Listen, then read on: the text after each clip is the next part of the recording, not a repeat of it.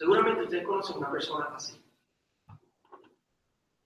Estas personas que, a lo mejor en el lugar de trabajo o algún familiar, que tú los tratas de ayudar a hacer algo, y ellos te dicen, no, no necesito ayuda, yo sé cómo hacerlo. A mí me ha pasado con, nuestros hijos, con los hijos, que tú compras un juguete nuevo y ellos están tan emocionados que llegan a casa, lo vas a abrir y tú quieres enseñarle cómo utilizar el juguete, pero de emoción, no, no, no, yo sé cómo es, yo sé cómo es. No, dejan que, que los ayude. Y mi esposa me dice a mí que yo muchas veces he montado muebles para saldarlos y no leo las instrucciones porque me creo que yo sé cómo hacerlo y siempre termino el problema, siempre me sobran piezas o algo queda mal conocemos a alguien así, o usted es una persona así, porque yo soy una persona así, que no las creemos, que no las sabemos todas, el que se lo sabe todo.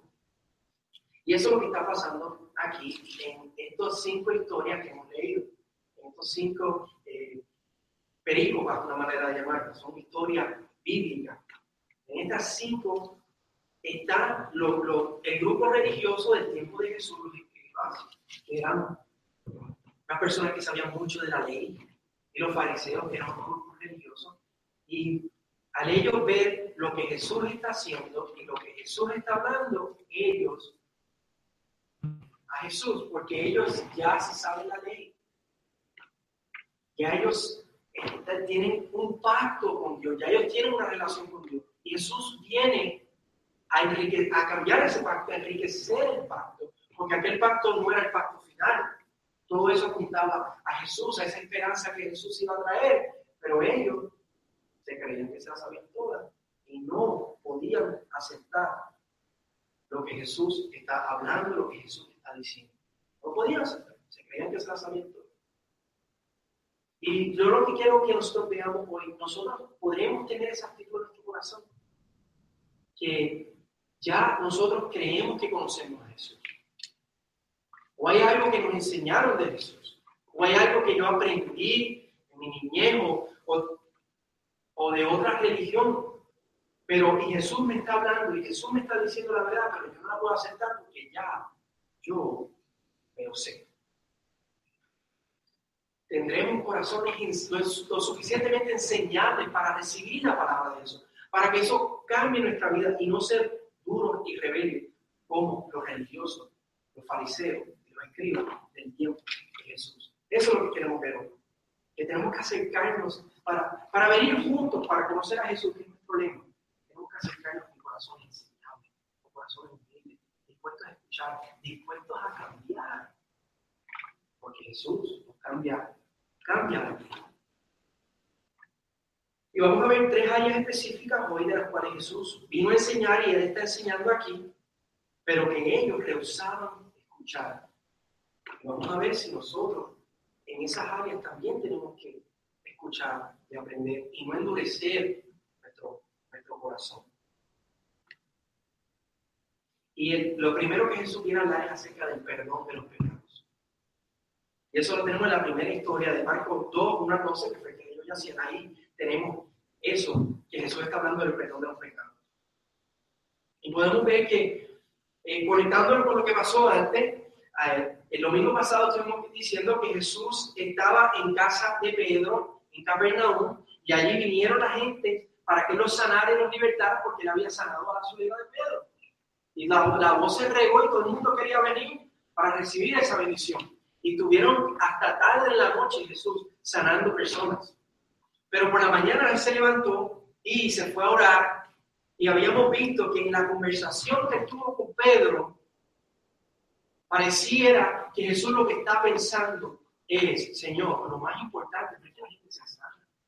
No es que, no es que se han libertado los demonios, no, no son los milagros, no son las señales, son importantes. Y gloria a Dios por ellas. Pero no es lo más importante. Lo más importante es que escuchen la palabra. Eso es lo más importante. Porque la fe, no viene, por el, la fe viene por el dominio, que la palabra de Dios. Y dice que Jesús se levantó, le dijo, le dijo a Pedro, tenemos que irnos a no podemos quedarnos aquí sanando a solamente. Tenemos que irnos a otras religiones. para predicar la palabra. Eso se lo dijo en el verso 38 del verso 1. Vamos a los lugares vecinos para que predique también allí. Porque para esto he venido. Es lo principal del ministerio de Jesús. Que reciba la esperanza por medio de la predicación del Evangelio. Entonces, y él se fue a otras regiones y ahora, en el capítulo 2, empezando, vemos que dice Jesús entró otra vez en Capernaum. Vuelve. Volvió. Vuelve de las regiones y vuelve. Y dice que en, el verso 2, inmediatamente se, juntaron muchos, de manera que ya no cabía ni hombre en la casa. Lo mismo que estaba pasando en el versículo. Y les predicaba la palabra. Que es lo más importante. La predicación de la palabra, porque así se recibe la vida. Y vemos que había unos amigos que traen a un paralítico, cuatro, traen un paralítico, estaba tan llena la casa que tuvieron que bajarlo por el techo, hicieron un hueco, yo no sé cómo habrán hecho, pero hicieron un hueco arriba, no sé cómo se subieron, no sé cómo lo bajaron, pero lo bajaron. Y lo bajaron allá abajo. Y lo primero que Jesús le dice, al ver la fe de ellos es, hijo, tus pecados perdonados. Es lo más importante. Nuestros pecados sean perdonados es lo más importante porque, porque es lo que nos da vida con Dios. Es lo que restaura nuestra relación con Dios. Es lo que resuelve nuestro problema más grande. Jesús le dice eso, pero a los religiosos al escuchar eso, vemos, vimos que ellos dicen que Jesús estaba blasfemando, porque solo Dios puede perdonar los pecados. Y este es el problema que vemos aquí, en, este, en esta historia. Que ellos no pueden aceptar que Jesús esté perdonando los pecados, porque solo Dios perdona los pecados. En el Antiguo Testamento, ¿cómo ocurría el perdón de los pecados? Es lo que ellos conocen, porque ellos son fariseos, escribas, ellos son religiosos y ellos conocen el Antiguo Testamento, lo que había en el momento, todavía no existía el Nuevo Testamento. En el Antiguo Testamento vemos que Dios estableció un sistema para el perdón de los pecados. Dios estableció que a través de un sistema de sacrificios de animales, la culpa de un hombre o de una mujer era transferida a ese animal y ese animal era matado porque la Biblia dice que el pago del pecado es muerte. Entonces alguien tiene que morir.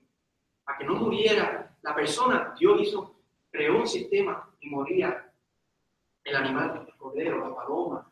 Hay diferentes animales en todo el sistema Testamento. Eso es lo que ellos conocen y eso lo estableció Dios. Y solamente Dios puede dictar el perdón de los no cualquier hombre. Ellos ven a Jesús como un hombre. Pero en el Nuevo Testamento lo que vemos acerca del perdón de los pecados es que Jesucristo no es cualquier hombre. Jesucristo es el Hijo del Hombre. Es lo que es la, la, palabra que él utiliza en el verso 10. Pues para que sepáis que el Hijo del Hombre tiene potestad para perdonar pecados, le dijo al paralítico, levanta, toma tu lecho y vete a tu casa. Él usó esa palabra, Hijo del Hombre. Y claro, Jesús era un Hijo de Hombre. Yo soy un Hijo de Hombre. Todos nosotros somos hijos de Hombre. Pero esta gente que conoce, los religiosos que conocen la ley, saben que Hijo de Hombre no significa simplemente en el libro de Daniel habla del Hijo del Hombre y habla del Hijo de Hombre en términos divinos. Y ahí Jesús le empieza a decir, yo perdono pecados porque yo soy Dios y a mí se me ha dado esta potestad de perdonar pecados. Pero ellos no podían aceptar. Ellos no podían aceptar lo que dice, lo que Jesús está trayendo. Que ahora en Él, Él es el Cordero de Dios que quita el pecado de Dios. Déjenme contarles, un, contarles una, ilustración. Les voy a hablar de mi abuela. Mi abuela, ella vive en Florida. Y ella le gusta que yo la llame. Y le gusta que le envíe fotos. Y a veces no, no hago buen trabajo en eso, no soy un buen nieto. No le envío, la llamo por eso. Y a veces me envío fotos y ella se pone, se molesta y me llama y me dice, ¿qué pasó? No hay problema. Bueno, hace poco se compró un, iPhone, un teléfono. Entonces, yo le digo, pues ahora se resolvió el problema, porque podemos llamar y vernos a la misma vez. Así que hay llamada y hay foto, la misma en el teléfono. Pero ella me dice que ella quiere continuar llamando por teléfono y que yo le envíe la foto por correo. Ni siquiera por mensaje, por correo. Y a ella se le ha hecho difícil el ajustarse al cambio de la tecnología. Yo quiero ser visto y simplemente utilizarlo para no tener que llamarla y enviarle fotos, pero ella no me, no me deja zafarme tan fácil. Y eso, eso es lo que vemos aquí también con los, con fariseos, con los, con los grupos religiosos. Ha ocurrido un cambio. En el caso de mi abuela, un cambio de tecnología. Adelantó la tecnología y ahora tenemos una nueva oportunidad. Y ahora está ocurriendo un cambio. Jesús está trayendo un nuevo pacto. Jesús está trayendo el Evangelio. Jesús está trayendo la gracia. Jesús está diciendo que todo lo que ocurrió en el Nuevo Testamento estaba apuntando a lo que yo iba a hacer, lo nuevo que yo iba a hacer. Pero ellos no aceptaron el cambio, al igual. Ellos no podían aceptarlo. Y la pregunta es, ¿y nosotros? ¿Qué tal nosotros? ¿Nosotros aceptamos esto que Jesús está haciendo? ¿Lo que Jesús ha hecho del Evangelio? ¿Nosotros pretendemos decirle a Dios cómo Él tiene que perdonar nuestros pecados? Podremos decir nosotros, yo no creo que Jesús es Dios. Hay personas que piensan así. Vamos a establecer nosotros los términos en cómo nos vamos a acercar a Dios, los términos en cómo vamos a tener paz con Dios. No, porque ya Jesús estableció esos términos. Hay personas que pueden tener una actitud que diga, el Evangelio es como Dios se relaciona ahora con los hombres, pero yo me voy a acercar bajo mis propios términos, como yo quiero. No por la obra completa de Cristo la cruz del Calvario. Mire lo que dice 2 Corintios 5:21. Dice, al que no conoció pecado, Jesús, no conoció pecado, por nosotros lo hizo pecado, para que nosotros fuésemos hechos justicia de Dios en él. Lo mismo que ocurría en el Antiguo Testamento. El animal no había pecado. Pero los pecados eran transferidos de ese animal y se le quitaba la vida al animal para que el hombre o la persona que presentó ese animal tuviera vida. Eso es lo que Jesús ha hecho por nosotros. La única diferencia es que Jesús es un animal. Jesús es el Hijo de Dios, es un sacrificio infinito, infinitamente valioso. El Hijo de Dios, Dios se hizo hombre, cumplió la ley que nosotros no pudimos cumplir y murió la muerte que nosotros merecemos. Ese es el Evangelio. Ese es el perdón de los pecados y ellos no podían aceptarnos eso. Pero nosotros no seamos necios.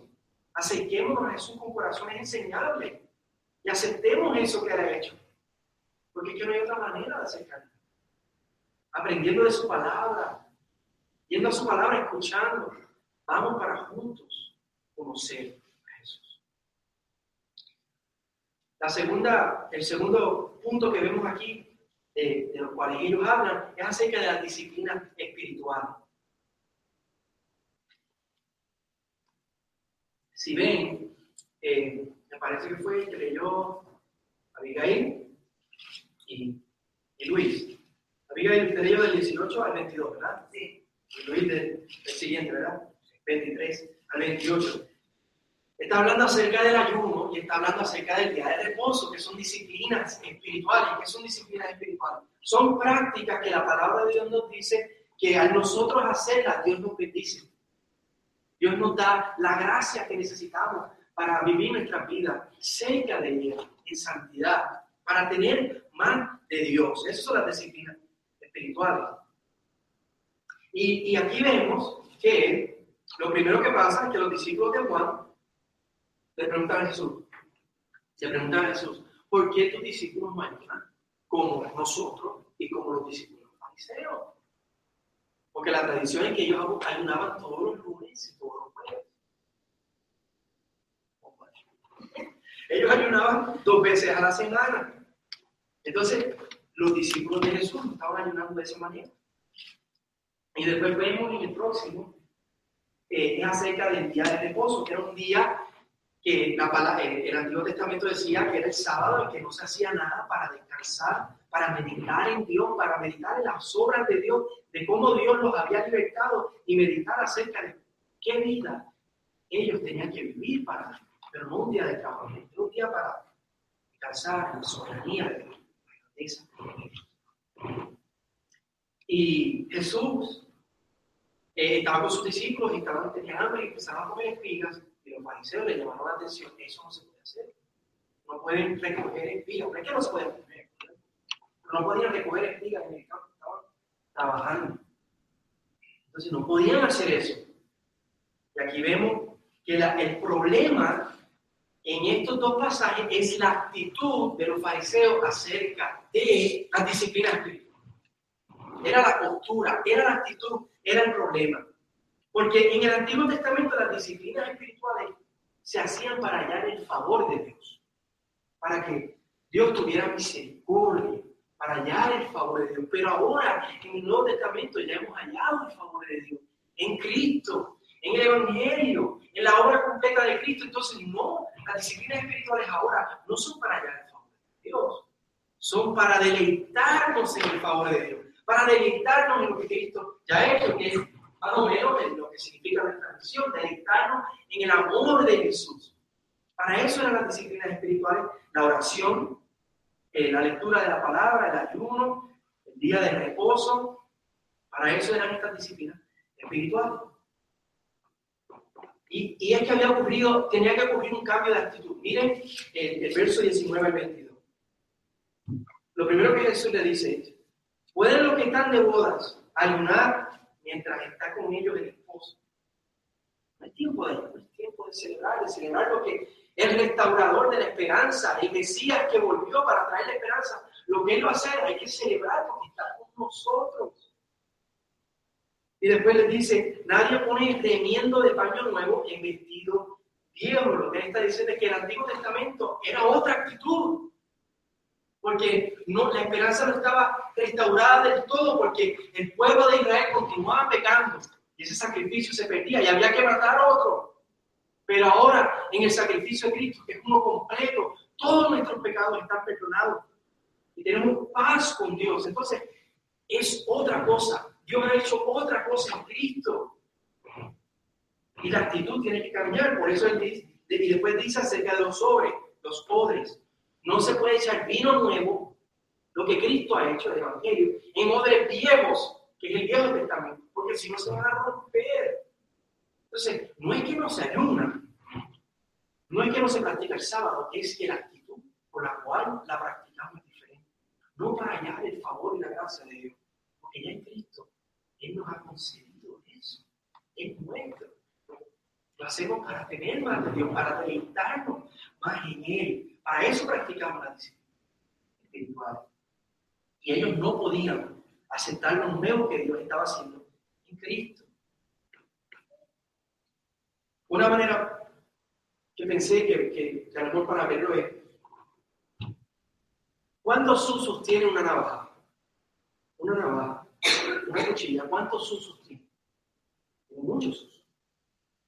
Si vamos al Walmart y vemos la gente que trabaja allí, tiene la navaja normalmente en la correa,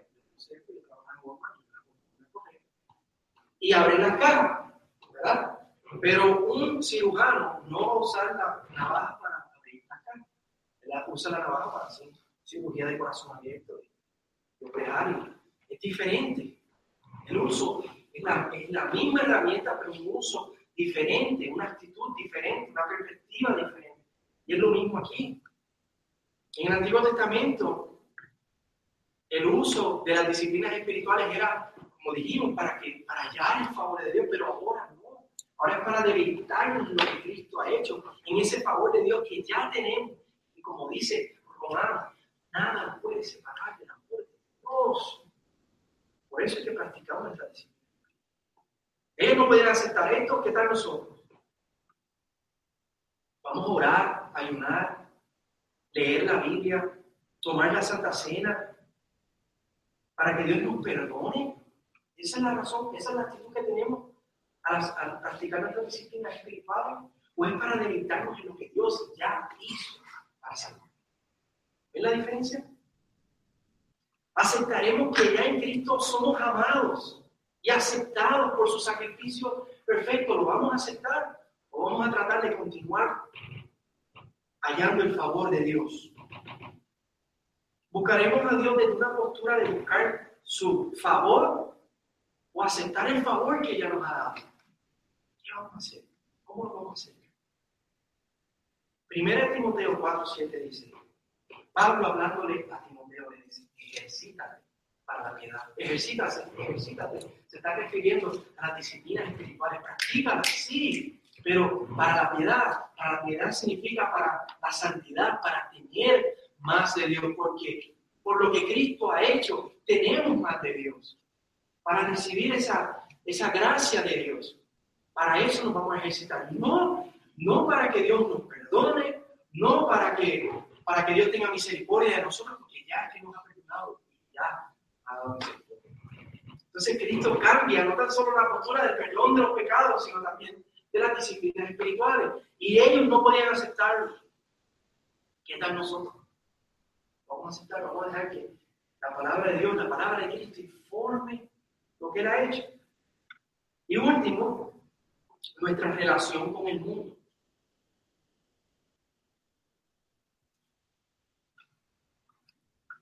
Jesús, aquí en los encuentros, en los encuentros que ha tenido con los religiosos, los religiosos, para resumirlo, los escribas y los fariseos, en estos pasajes, también habla acerca de la relación con el mundo, y ese es el pasaje que leyó Mirna, del verso 13 al verso 17. ¿Qué está pasando ahí? Jesús llama a Leví, que es Mateo, que fue el que escribió el primer evangelio, Jesús lo llama. Dice que Jesús salió de la casa, la casa que estaba llena de gente, se fue al mar, y toda la gente venía donde él y él les enseñaba. Y vio a Leví y lo llamó. Leví era un publicano. Es lo que hacía era cobrar las taxas. ¿A quién le gusta no cobrar las?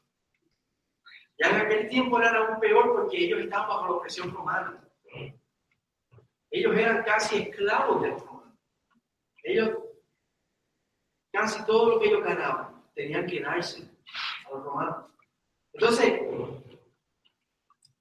Jesús llama a Leví, fíjense que está en el mar, para que vean cuán, cuán difícil era la situación.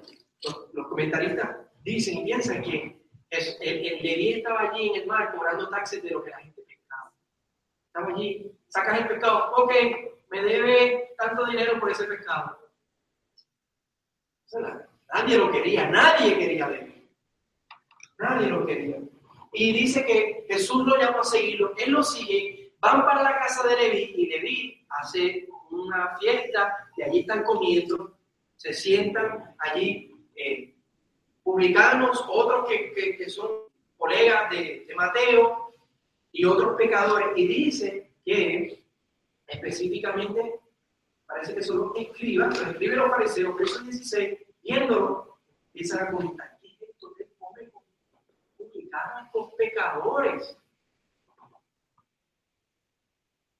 Y el problema aquí es que en el Antiguo Testamento la ley decía que tú no podías juntarte con gente que era inmoral, tú no podías juntarte con gente que no eran eh, judíos, porque había que mantener una vida limpia. Y eso es lo que está pasando aquí. Pero ahora, en el Nuevo Testamento, por la obra de Cristo, la obra completa de Cristo, ya estamos limpios. No no tenemos que practicar una limpieza externa para ser limpios, ya Cristo nos ha limpiado. Él cumplió la ley que nosotros rompemos mil veces al día. La ley que tú rompes mil veces al día y que yo rompo mil veces al día, Cristo la cumplió perfectamente. Por eso el verso anterior decía, al que no conoció pecado, porque él cumplió la ley, lo hizo pecado por nuestro, sí, nuestras transgresiones para que fuésemos hechos justicia de Dios. En el ahora, en el Nuevo Testamento, en el Evangelio, en la gracia, nos podemos mezclar con otros. Porque nuestra limpieza no depende, no es externa ahora, ahora depende de lo que Cristo ha hecho. Tenemos un corazón nuevo, tenemos una mente renovada, somos nuevas criaturas en Cristo, por la obra de Cristo. Pero ellos no podían aceptar eso. Pero Cristo cambió todo ahora. Una, otra ilustración para poder verlo. estaba viendo una historia de dos personas que eran totalmente Me parece que fue en la ciudad de Milwaukee, historia verídica. Lo que pasó. había un policía de muchísimos años Y él conocía en, en, la comunidad donde él estaba, donde él trabajaba, él conocía al que traficaba droga, al que vendía droga. Era un señor que había estado dentro y fuera de la cárcel muchísimas veces y el mismo policía este lo había puesto dentro de la cárcel muchísimas veces. Tan pronto salía, el policía lo miraba y decía, velando, a la primera que haga, vas para adentro. Entonces, uh, a nivel de, del sistema de justicia, decidieron eh, hacer una junta comunitaria entre la, las fuerzas de, de, la ley, la policía, y los que no la ley, rompían la ley, para hablar. Pues tuvieron que sentarse en una cafetería y hablar. Pero ellos lo que se tenían eran, eran perros y gatos, eran niños, se tenían Pero empezaron a hablar y a conocerse. Y al tiempo, el, el, el, vendedor de drogas le dice al policía que el problema de él es que no tiene trabajo. Es decir, como lo, lo único que ha hecho toda su vida es vender drogas, él no sabe lo que es trabajar en un lugar de trabajo normal. Y el policía le consigue un trabajo y él empieza a trabajar ahí. Y pasan los años y este, esta persona se rehabilita, deja, deja las drogas y se hace eh, gerente en esa compañía.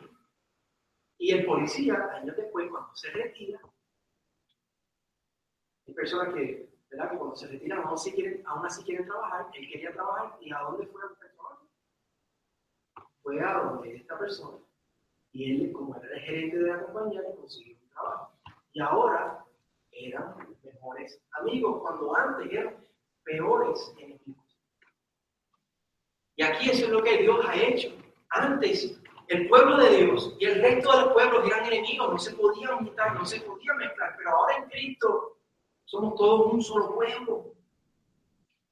Todos estamos bajo la obra de Cristo, bajo la redención de Cristo, todos estamos conectados a Cristo. De enemigos hemos pasado a ser amigos y ellos no podían entender que Cristo estaba haciendo ese cambio. ¿Y qué tal nosotros? Nosotros podemos entender eso, podemos ver eso que eso ha cambiado nuestra relación con el mundo. Pensaremos que mi cultura o mi país es mejor que cualquier otro. Por todo, estoy seguro que por el pecado en nosotros y por, y por la manera en que son creados, todos hemos pensado eso de alguna manera, que mi cultura o mi país es mejor que cualquier otro. Pues tenemos que arrepentirnos de eso. Porque no, todos somos uno en Cristo. Rehusaremos compartir a Jesús con gente diferente a nosotros porque son diferentes. Rehusaremos compartir a Jesús. ¿Qué es lo que están haciendo los fariseos? Ellos no quieren que Jesús esté con ellos. Lo están criticando. No tomaremos riesgo para que otros conozcan a Jesús y tengan vida eterna. ¿Qué riesgo vamos a tomar tú y yo para que otros escuchen el Evangelio? Aunque sean diferentes, aunque sean de otro pueblo, aunque sean de otra cultura, si es de otro por, la manera del idioma. Pero tomaremos riesgo para que otras personas con las cuales podemos compartir el no compartiremos. Porque sin Cristo no tienen vida eterna. Entonces tenemos que tener ese, ese cambio en nuestra manera de pensar, que los religiosos, los, fariseos y los no tenían ese cambio, pero nosotros tenemos. Mateo 28, 19, 20 dice, por tanto, ir y hacer discípulos a todas las naciones, bautizándoles en el nombre del Padre, del Hijo y del Espíritu Santo, enseñándoles que guarden todas las cosas que os he mandado. Y he aquí, yo estoy con vosotros todos los días hasta el fin del mundo. Amén. Todas las naciones, todas las naciones ahora en Cristo tienen lugar, tienen parte. Todos nosotros, nosotros no se supone. Si estuviéramos en el Antiguo Testamento, no se nosotros estuviéramos aquí. ¿Hay alguien judío aquí? yo no soy. No. Todos hemos entrado a la gracia de Dios. Nuevamente, mi hermano, no, no seamos como los religiosos, como los escribas y como los fariseos. Acerquémonos a Jesús con un corazón enseñable, que nos enseñe. Por eso es que el título es Conocemos a Jesús. Lo conocemos. Lo conocemos en sus términos o en nuestros términos. Porque si es en nuestros términos, tenemos que desaprender nuestros términos y aprender los términos de Jesús y conocer a Jesús más correctamente. Y nuevamente nuestro lema, ven, para juntos conocer a Jesús. Y, para concluir, la, la última, la última película, la, última historia, nos habla del, del hombre de la mano seca. Y aquí podemos ver que ya Jesús está, cansado. Porque los religiosos, por su corazón duro y corazón testarudo, no pueden, en su mente, en su cabeza no cabe que Jesús les restaure la mano a una persona, porque no sabe. Y por eso ven que Jesús dice en el verso 5, Marcos dice, entonces mirándolos alrededor, hablando de Jesús, con enojo y entristecido, porque había el corazón duro. Y así nos ve Jesús, si nosotros no, si nosotros no venimos a Él en sus términos, así nos ve el Señor, por la dureza de su corazón. Porque ellos no podían aceptar el camino nuevo que, que traía Jesús en el Evangelio. Y la cosa es que si nosotros no creemos el Evangelio, si nosotros no escuchamos a Jesús, vamos a ser igual que Él. Mira lo que dice el verso 6. Y salidos los fariseos, tomaron consejo con los herodianos, estos no eran religiosos, estos eran judíos, se metieron los judíos, con los herodianos contra Jesús para destruir. Si nosotros no escuchamos a Jesús, nosotros nos estamos uniendo a ellos. Nos estamos uniendo a ellos para, para querer destruir a Jesús porque no aceptamos lo que Él dice, o porque no queremos escuchar, o porque nos parece diferente. Si nosotros somos como ellos, nos estamos uniendo al llamado de ellos que decían crucifica, destruye.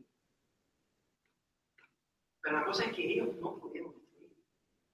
A Jesús lo crucificaron, pero la tumba no lo pudo aguantar. Y Jesús al tercer día resucitó y está sentado a la diestra del Padre, intercediendo por nosotros, deleitándose nosotros su iglesia, aún con nosotros la iglesia verdad.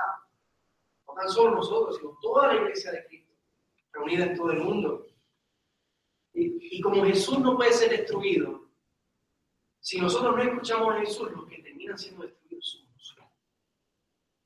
La tumba no puede no, lo puedo retener. Si nosotros no escuchamos a Jesús, nosotros terminamos siendo Y yo no quiero que pase. Así que tenemos oídos para oír, corazones de carne y escuchar a Jesús y venir con corazones enseñables. Señor, enséñame. Yo quiero aprender. Yo no pretendo ser como el pastor que cuando va a montar un, un mueble, no lee las instrucciones y lo monta y termina el problema. Yo no quiero ser así. Yo no quiero ser como las personas que no escuchan para que otros les enseñen. No, enséñame, Señor. Quiero aprender de ti, Señor Jesús. Para culminar, Lucas 9, 23. Mira lo que nos dice. Esto es lo que nosotros tenemos que hacer. Y decía a todos, si alguno quiere venir en pos de mí, Jesús hablando a todos, si alguno quiere venir en pos de mí, niéguese a sí. Tome su cruz cada día y sígame. ¿Conocemos a Jesús? ¿Queremos conocer a Jesús? Vamos a hacer eso. Vamos a tener corazón en Vamos a tomar nuestra cruz. Vamos a negarnos a nosotros mismos. Cada día, sentarnos a Jesús y seguir. Vamos a juntos a conocer a Jesús.